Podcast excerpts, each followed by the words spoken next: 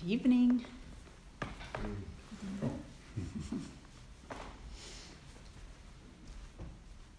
Happy to be back here in Zentrum Fluss after one month away. Also a good timing fashion tour, of course. But yeah, okay. Today's topic is um, um, Zenki from Shobogenzo. So, you know, reading Dogen, um, it can be very tricky, and a, a thousand people reading Dogen may have thousand, a thousand interpretations for the same text. As many um, master or ancestors' text,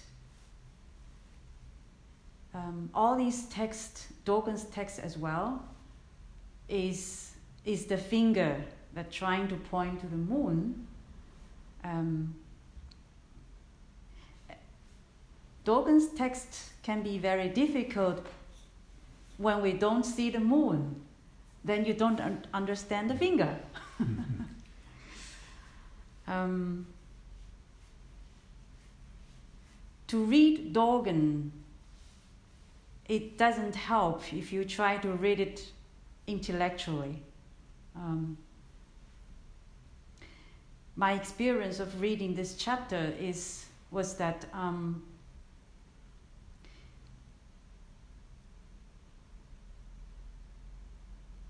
that I see what is the status of my mind instead of um, how much I understand. So, in a, in a different status of my mind, I understand differently. Whether I see the moon or not, I don't know.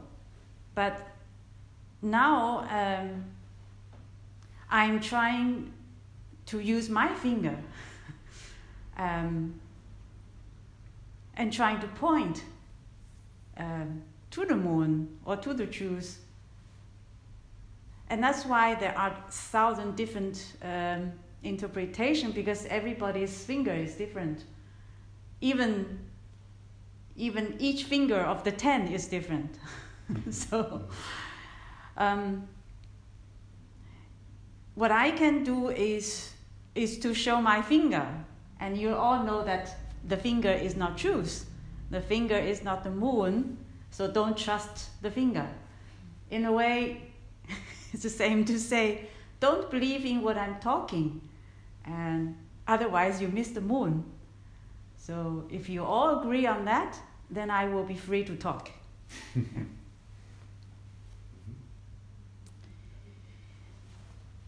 so first thing I would like to talk um, is the title itself.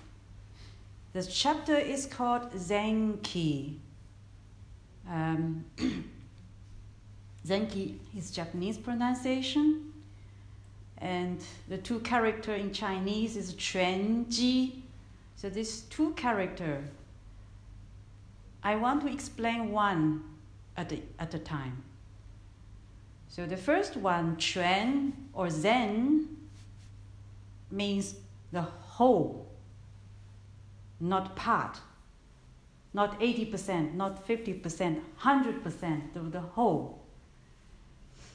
And the second character is the Ji or key. It means function. So the whole, the two character means the whole function. Um, uh, this could be a sentence or this could be a noun. So the, the function can be a noun that means um, the whole function, not the 50% function, not the half function, so the whole function.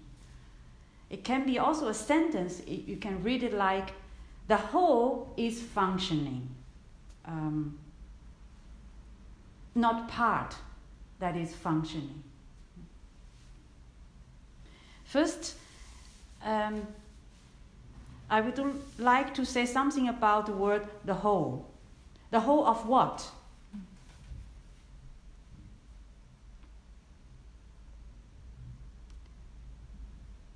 Um, this is how I meet Dogen's text. Um, the whole means the true self. Because the true self is the whole space. Um, is the whole space without limit, without boundary. What is boundary for us? It's actually our sense organ, our five skandhas, uh, five skandhas. What our true self can see is far beyond what our eyes can see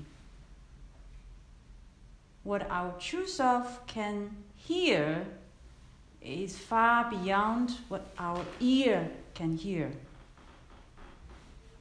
So on and so forth with the nose, with the taste.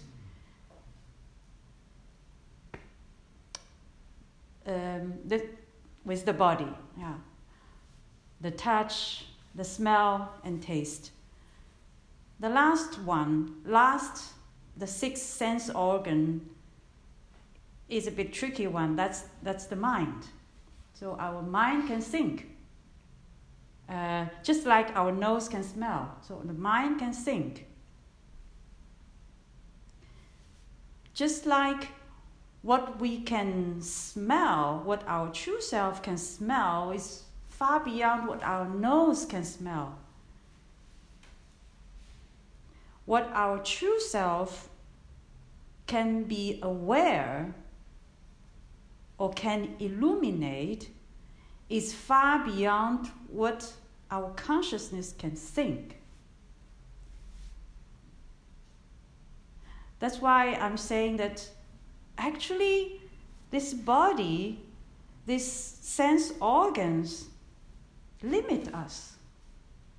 It's whatever comes out of this, when we're using these organs, it's not our true self. Not at all. Our true self is the vast emptiness, is the whole space, which is, of course, beyond what we can imagine or, or describe or, or say. Um, sometimes, uh, but sometimes we try to use some picture or metaphor. Again, it's a finger, trying to point to the truth of the true self for example, we use the sky. So we say it's a sky. It's like the sky. Or sometimes we say it's like the empty space uh, where everything is happening in this space. Some characteristic of this true self is also something we can say um, just to help us to get a feeling, to get a taste of it. It's not it, but somehow it's helpful um, to help us in that direction. So the true self is not moving. Um, if you think about uh, the film Skandhas, whatever, when we are using our sense organ, we see something, we smell, we hear something, there's a form, and then after form, we have a sensation. After sensation, we have perception, and then uh, volition or formation and consciousness. So this is a chain of action. Um, why when when our sense organ is involved involved. These five skandhas this chain of action it's action it's a moving and um, one, one of the typical move, moving is clinging is grasping. And when there is a form, we want to grasp it. When there is a sensation, pleasant, unpleasant, or neutral, we have a certain preference. And then we grasp what we like. And, um, and then perception, volition, etc. That grasping activity distract us from who we truly are. Um, that's one characteristic of the true self. Another one is that it is permanent, it's always there. It's not coming and going. Um, in Surangama Sutra, Buddha was using um, another metaphor to explain what does it mean he was saying that the true self is like the owner of a hotel, while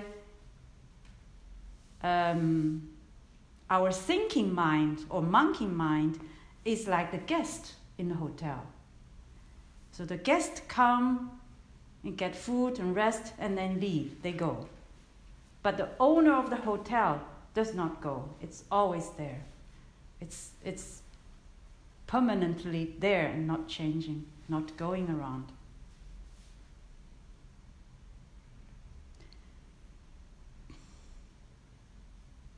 Knowing this is a, this is a good news because um, whatever we are doing, what we whatever however we are distracted, uh, how far away we are distracted from our true self, our true self is always there, and they never go away. So we can always come back. Another characteristic of our true self is it's pure and it's it can never be polluted or stained. Uh, even if even if we're busy with our illusion, delusional, delusionary mind, that delusion or that illusion, it never, it can never pollute or stain our true self. It is like um, when we are standing, um, when we're looking at the lake, a water, we have a Fluss here, then one Fluss. in, the, in, the, in the water, we see our image in the water. So our illusion, our uh, imagination is like the image in the water. Whatever that image look like, whether it's good or bad, uh, you know, nice or not nice, that image never touched the water. It never contaminate the water. Um, that's another good news, isn't it? So um, it's always there. It's always pure. And er- at any moment, we can always come back and, and realize it. So this is the first character I wanted to, to talk about it. Um, the second character um, is the function. The first character, the whole, um, if I also link to the Sandokai, we were sometimes discussing about that, the whole space or the, the true self is like the source, the spiritual source, which has no form, which is invisible, which is beyond any form. Um, then the second character is function. The function is like the branch from the source, which then has a form and has shape. It has um, it is visible. Um, So Shunryu Suzuki said that um, when you see a falling leaf from the tree, you know that autumn is here.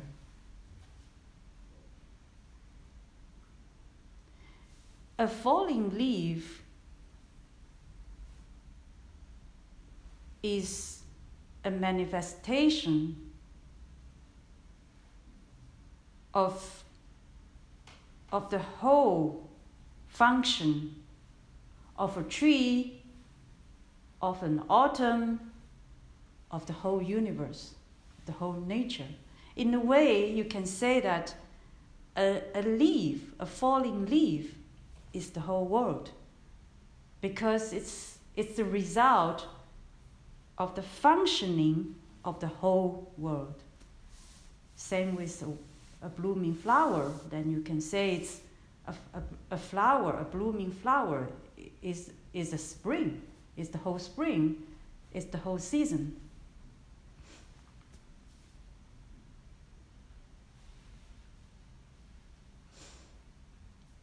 You know, the, the, the nature or the universe is, is functioning in the way that the whole universe is, has a function through something. That the, the whole universe is functioning through a falling leaf, through a flower, also through this body. And this mind and this body is, I would say, is designed um, to be a vehicle, yeah, to be a vehicle to demonstrate and to manifest the function of the whole world or whole space or the true self. But we human being has a has a tendency um, not, not to use this mind and body in its designed way, but uh, we, are, we are using, we are overload ourselves with uh, fem skandhas. Fem skandhas is a lot of work, taking, taking us a lot of energy, which is not necessary, but we are doing it. And although we say we are, uh, life is too much, I have too much stress and too much pressure. But at the same time, we are giving ourselves more work, uh, which is not designed by nature.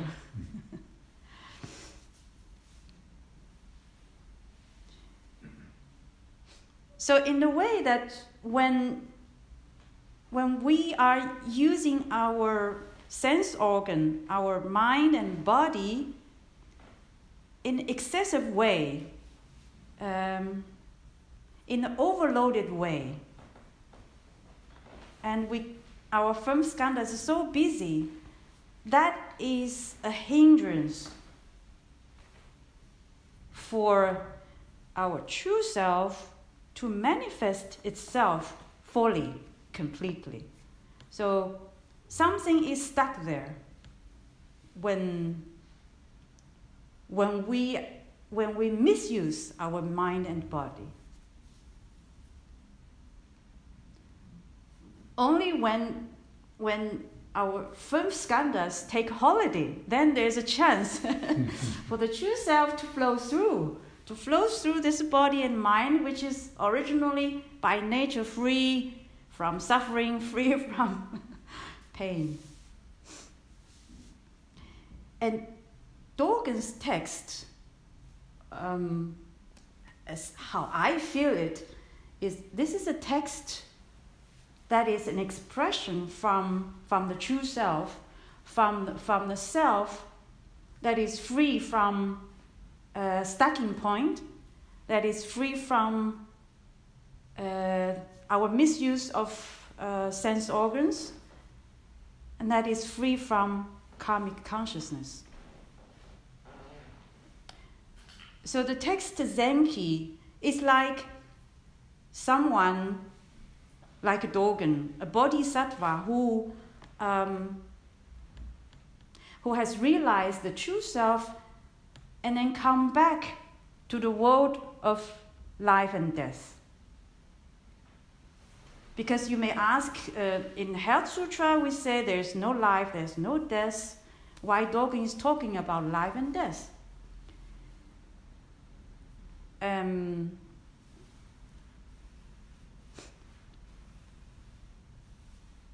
last year, Yuan also did um, uh, her talk about the 10 ox build. So, in the end, in the last picture of that 10 uh, ox build, was that after emptiness, you come back. You come back to the, to the mud.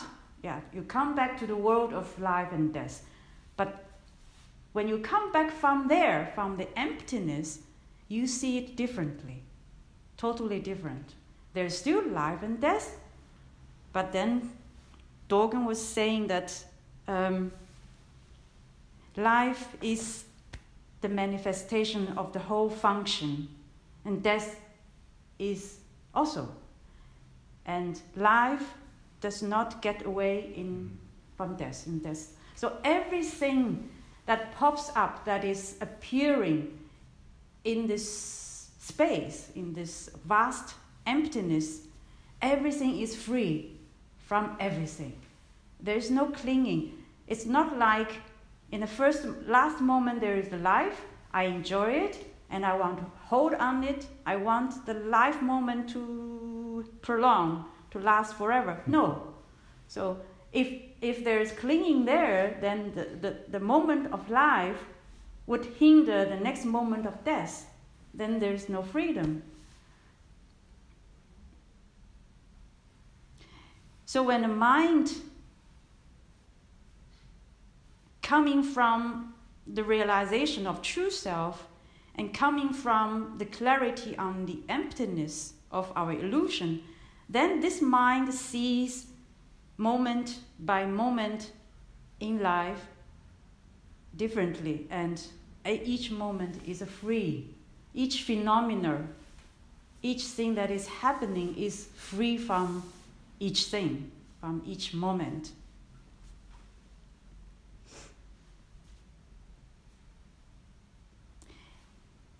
Then in, the, in, the, in this text, uh, Zenki, Dogen was writing that um, our life is like taking a boat. And um, what he says that is that life can be linked. Um, life is like a time when a person is sailing in a boat. On this boat, I am operating the sail, I have taken the rudder, I am pushing the pole. At the same time, the boat is carrying me, and there is no I beyond the boat. I was very much inspired when I read this, the last sentence there's no I beyond the boat. Do you notice that before this sentence there was I? Yeah. In the boat, on this boat, I am I am operating the sail, I have taken the rudder, I am pushing the pole. There is I who is functioning. We need this I in the boat to do the job so the boat can swim, can move uh, forward. So for the functioning part, there is I. But that's all. That's it. Um, when we when we fulfill our functioning, then no more I. So outside of the boat, Okay, what he wrote here is translation. There's no I beyond the boat. For me, when I read this, it's like the boat is a symbol of, of whatever we need, whatever the function that we need in our life, in a society. We need all these sense organs. Also, we need fem skandhas to function. But function is function, function is not truth. And the problem for us is that we are using our sense organ not only for function but also we believe this is the truth. Whatever I think here is the truth. That's a big misunderstanding. There is no I beyond the boat. When the sense organ finish the job, job is done. But we don't do that way, and we say, okay, um, what I'm thinking, the, um, when let's imagine if there is I beyond the boat, okay, I'm I'm operating the sail. I have taken the rudder. If there's I, I would say, oh, this sail is not so nice. I need to buy a, a, a more beautiful one. I'm not happy about this sail. Uh, this rudder, uh, it's too old. I need to change it. Or we may say another boat. Someone has another boat. The other boat is much better than mine. I'm, pull, I'm pushing the pole. Hmm. I'm not doing it very well. This pole is not straight. So, when there's I, all these distractions then appear. Then we miss what we will miss. And uh, because uh, right after this, Dogen was writing that um, this, there, there is nothing other than the world of the boat. The sky, the water, the shore have all become the moment of the boat. But if I am distracted by this I, I like this, I don't like this, I want a better something, better thing than this. If I'm busy with all this I story, I will miss the sky, I will miss the water, I will miss the scene. Uh, I will miss the beauty along the, along the way.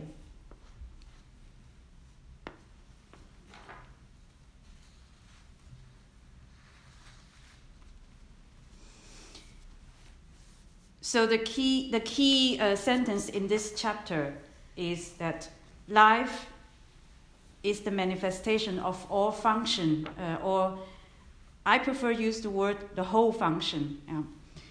And death is the manifestation of the whole function. Um, either life or death, for me, it's it Dogen was using this life or death as um, as an indication of moment by moment, and this moment could be life, next moment could be death. It can also refer to uh, the birth and death of something. Last moment there was a birth of an idea. Next moment there is a death of this idea. So there is also um, birth of something, death of something. Um, appear and disappearing. So every moment there is a birth and death of something, and that something is is like our our food. Essen is fertig, gekocht, fertig. So nothing else you can add to to the moment, to the Essen. So the, the ingredients is already there whether it's too salty or too sweet or not sweet enough. It's fertig. Um, our job is to eat, but not to argue. No, it's not sweet enough. I want to have more sugar. No, doesn't work. So, life is the manifestation of the whole work or whole function. You cannot add anything more or you cannot change anything more. You have no way to manipulate what's already being cooked. Um, we think we can. That's why we're busy with our firm skandhas. We are thinking and we want, we expect something different than what we receive.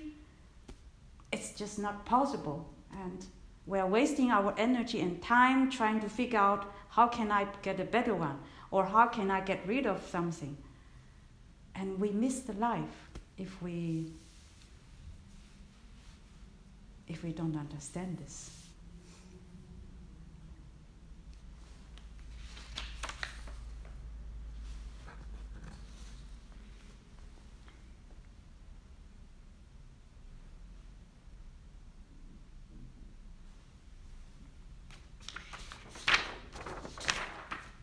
The last thing I want to um, talk about is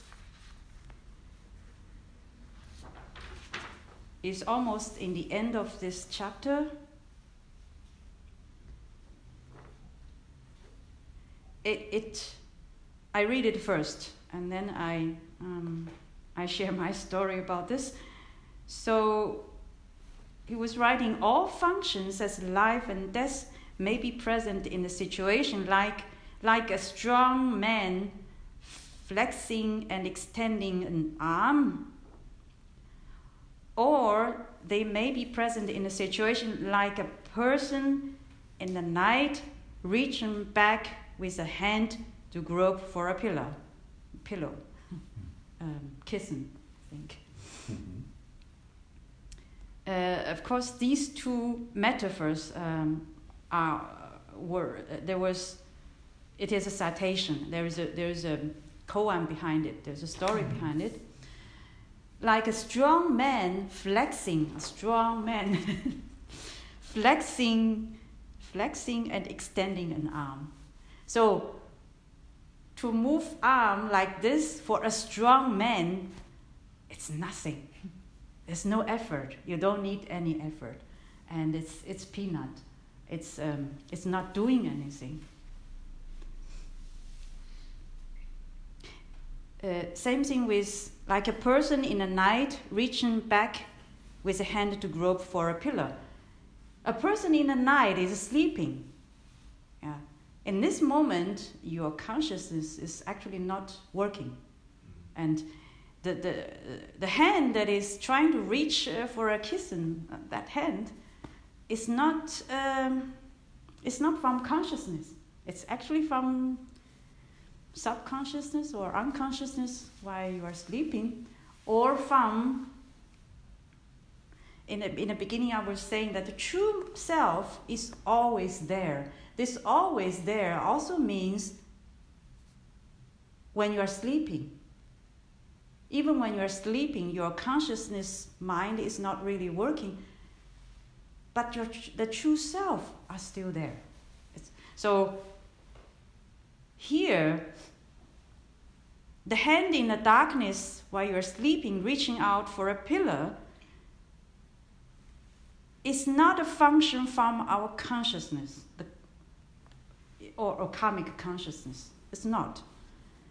It is, it is from the unconsciousness or from the true mind or true self. Uh, so these two metaphors is, are describing how, how our true self is functioning without consciousness, while, con- while karmic consciousness is taking a break, is not active. And this functioning is natural, it's automatic. There is no hindrance in between. Um, that's why you may hear, heard it uh, sometimes that Buddha does not know that he is Buddha. Or we can say Bodhisattva does not know that he is Bodhisattva. He is just functioning. He's just doing what he sees is necessary to do. He help. He is illuminating uh, through his actions, uh, body, speech, and mind the whole body, whatever is doing, is just a manifestation of the true self. That's why there's no I, there's no bodhisattva, there's no Buddha. Um, because all these comes from consciousness, the world. Um, so all what's left is just the functioning and manifestation from the true mind and true self.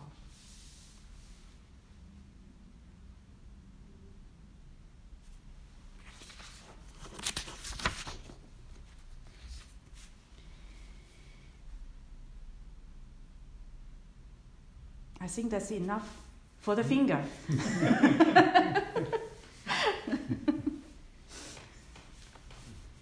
and again, don't be distracted by the finger.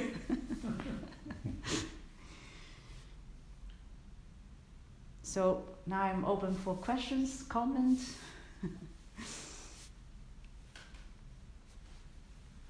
Thank you for the chance to ask a question. Are we all attached to the same true self? Attached? Or is there a true self for each of us? A separate one? Do we, there's only one, we, we do we? There's only one, yes. Mm. There's no separation. That's why we actually we could understand each other. Mm. That's why a human being can talk to a human being. That understanding, whether it's wisdom or not wisdom words, we can understand each other. And that, that common understanding, that possibility that I can understand you, comes from the same place.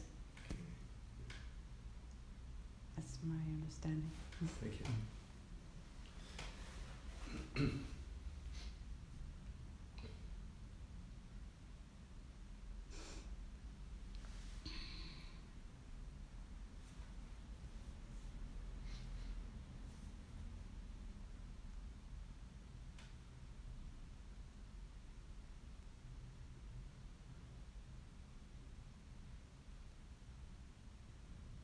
It was too clear. nice to hear.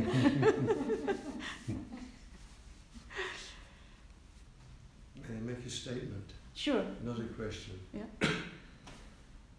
When I was in the hospital with my wife, just before she died, in those weeks and in the time since, I've experienced much of what you said. It's just like I'm listening to a description of what, what I experienced all that time. Hmm.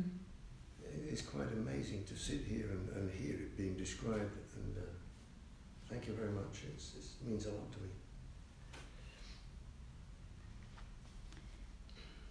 I think uh, to accompany your, your wife, that was a great and beautiful time and practice. When I hear, when I was hearing your story, that was very inspi- inspiring for me. And Thank you. mm, I look, I look upon it as a great privilege that I was, Yeah. allo- I was allowed to do it.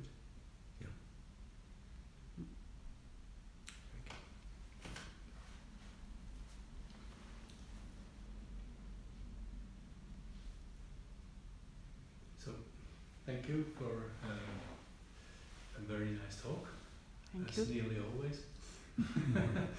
anyway, um, the true self. I mean, Brian asked uh, the question, but I'm going to ask you again. So, do you think the true self is the same in everybody? And is it already in us? We just need to believe in it and find it? Or do we have individual true selves? Is or what do you think? I mean, maybe I, maybe you can't give an answer to this question because maybe you don't know, but just curious because I have an op- opinion about it, but I don't know if it's true. The true self is true, yes, and the true self is not individual self. Um, sometimes uh, we um, we don't use the word self, true, uh, the truth, or the space, or the emptiness um, to describe the true self. So it's sometimes we use the oneness. So many words. Sometimes we use Buddha nature. Yes, it's it's in us, but it's not separated from person to person.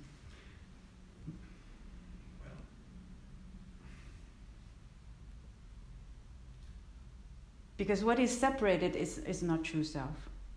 If you talk about individual one, then there's I there. mm,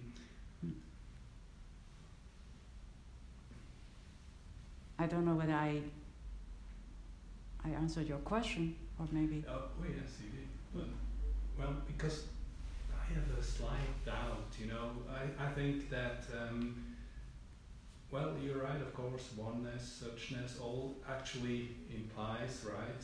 It's all the same. I mean, because it's called oneness. But I think still, I mean, but I don't know this, but I feel this way. Within the oneness, we can still be different.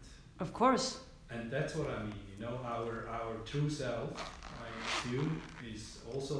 Of course, it's not I, but somehow, I mean, the flowers they're not the same. They look No. different, although maybe they're the same um, flower. They still look different, and I think it could be the same with our. Um, and also, um, my other question is actually, I, I think there's a, a, a difference that this true self is already inside us, but we don't see it because we are distracted by the five skandhas, right? Is that correct? And um, but in a way, we do have to believe that it is within ourselves, this true self. Otherwise, we're never going to find it, right? Or what do you reckon? Yeah, yeah, there are two questions. So, for, uh, first, answer your first question. Um, the difference between you and me is like difference between uh, each of the leaves. There's no identical leaf on this world. We know that each leaf is different. Each flower is different. Yes, the difference is in the phenomenal world. When you talk about forms, phenomena, they are all different. We are all different, but um, there's word before phenomena. There's another word which is from Kant, noumena. Noumena. In a noumena world, there's no difference. Then because then it's, the difference is not a question. It's not a topic. So in noumena, this is a noumena. I brought this. Um, I thought there might be question like this. So Swiss knife is a very good answer to that question. Not just to this question. I find this is a very nice design, okay? We call it knife, but you know it's beyond knife. Okay, if whatever I can open, I don't know. This is a this is already a luxus one. uh, I don't know how you call this. um, Mind your nails.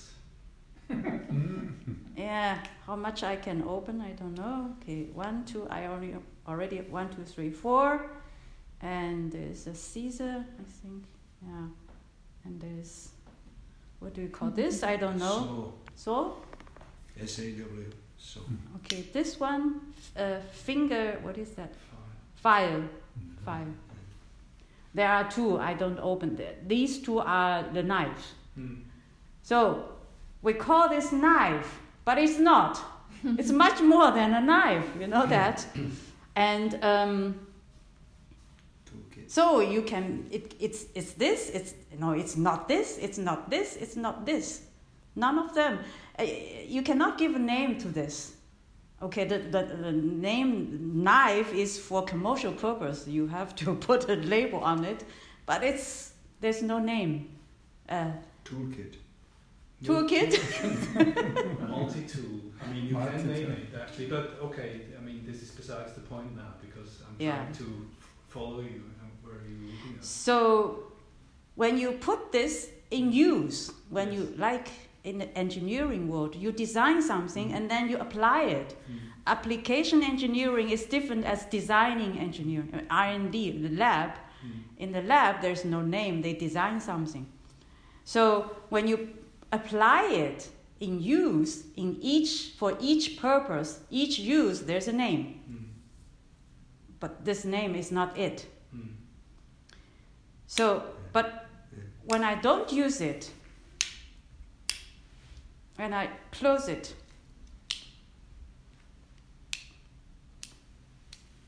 this is our true self.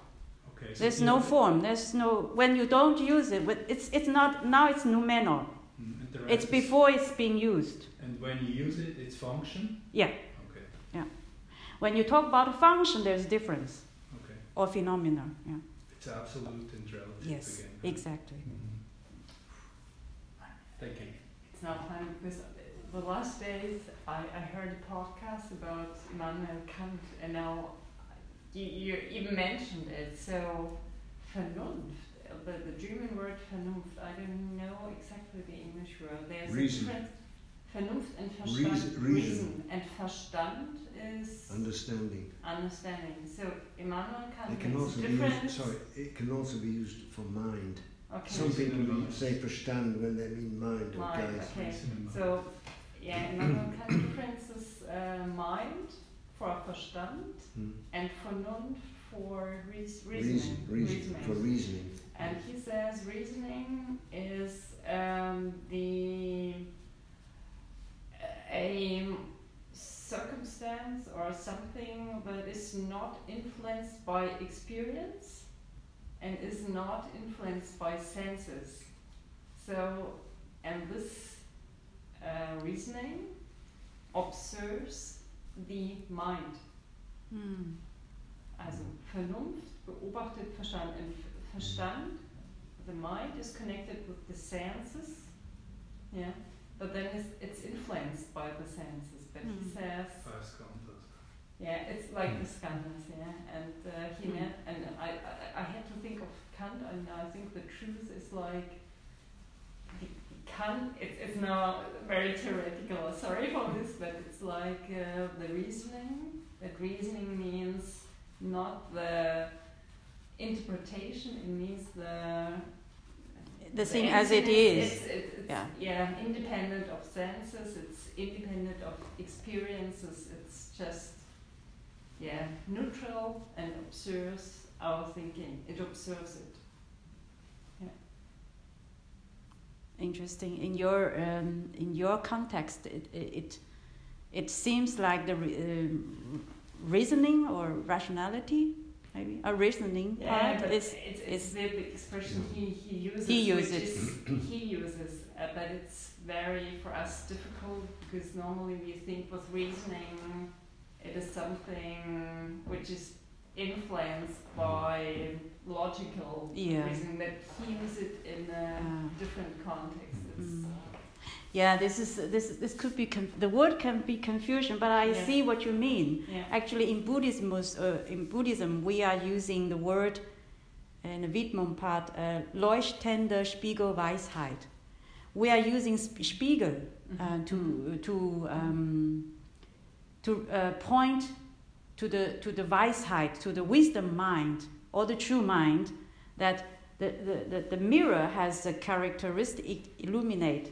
It reflect all what's uh, um, in front of it, uh, but not interfere.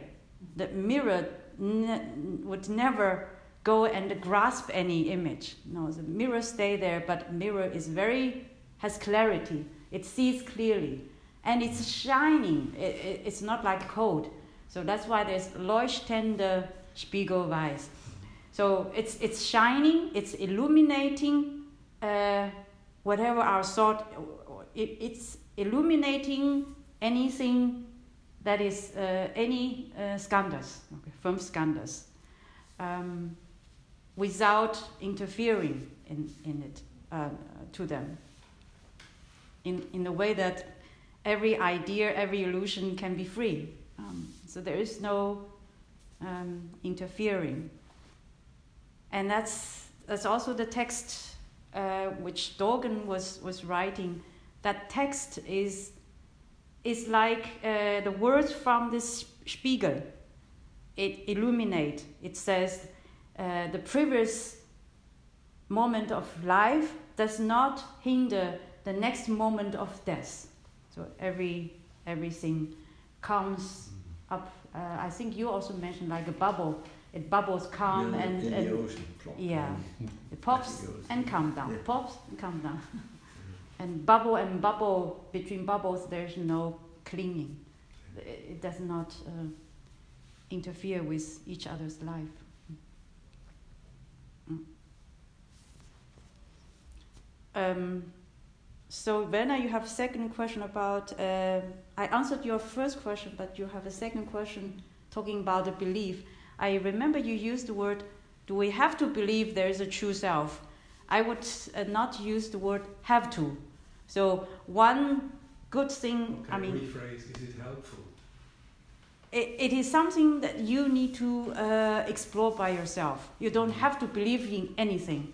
Even Buddha said, don't believe in what I'm teaching.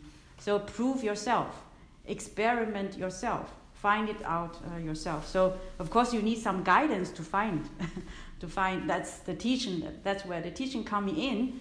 But any teaching you hear, you don't have to believe in it before you you prove it.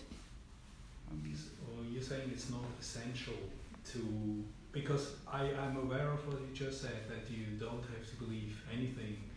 But if we walk this way or we live this way that or at least we try to do it in a way I feel it could be essential that um, to um, if you really want um, to find the way in, and your true self that you have to somehow um, focus your mind uh, on this belief that um, it is inside you. And I think even Dogen, okay, again, we don't have to believe it if we don't want to, but Dogen said that it is here and we can find it. It's just somewhere hidden and all the skandhas are interfering.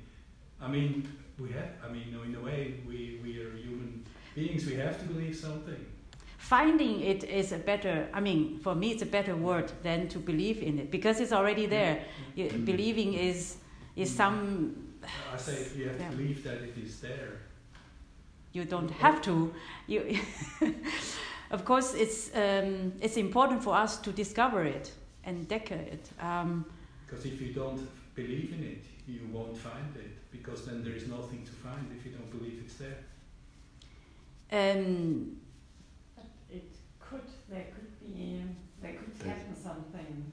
Yes. Probably it's even good at the beginning if you don't believe in it. Yeah. the doubt happens, is. Yeah, the doubt is good. The doubt is very good. Yeah. And the doubt is necessary for you uh, to. Um, how how uh, many there are many many Zen stories that uh, a monk a student can have a doubt for many many years and because of those doubt, um, then someday, sometime, something happened, and the doubt is like a preparation for the enlightenment. Mm-hmm. Then uh, there's a moment, the moment come, suddenly you are clear. You see your true nature and true self. So the doubt is a very valuable um, effort. Yes, say, yeah why not just let, let go of it and, and enjoy what happens afterwards? Just try it. well, like a child crossing the road for the first time and, and being told it's going to be okay, there's no traffic coming. I'll take you across, says Mummy, and takes her across, mm-hmm. or him across yeah, this could, road. This could definitely and the child's not afraid anymore. Yeah, but thank you. I mean, sorry, you should also ask questions. I don't want to monopolize this round of people. So, thank you, Maggie. Thank you.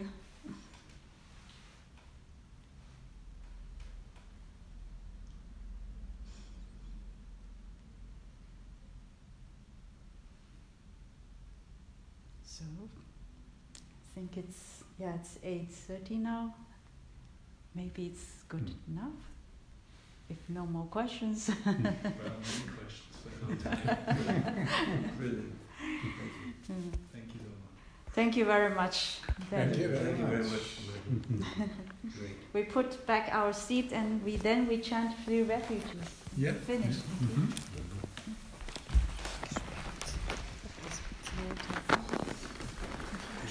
Mm -hmm. Ist das schon? Ah ja.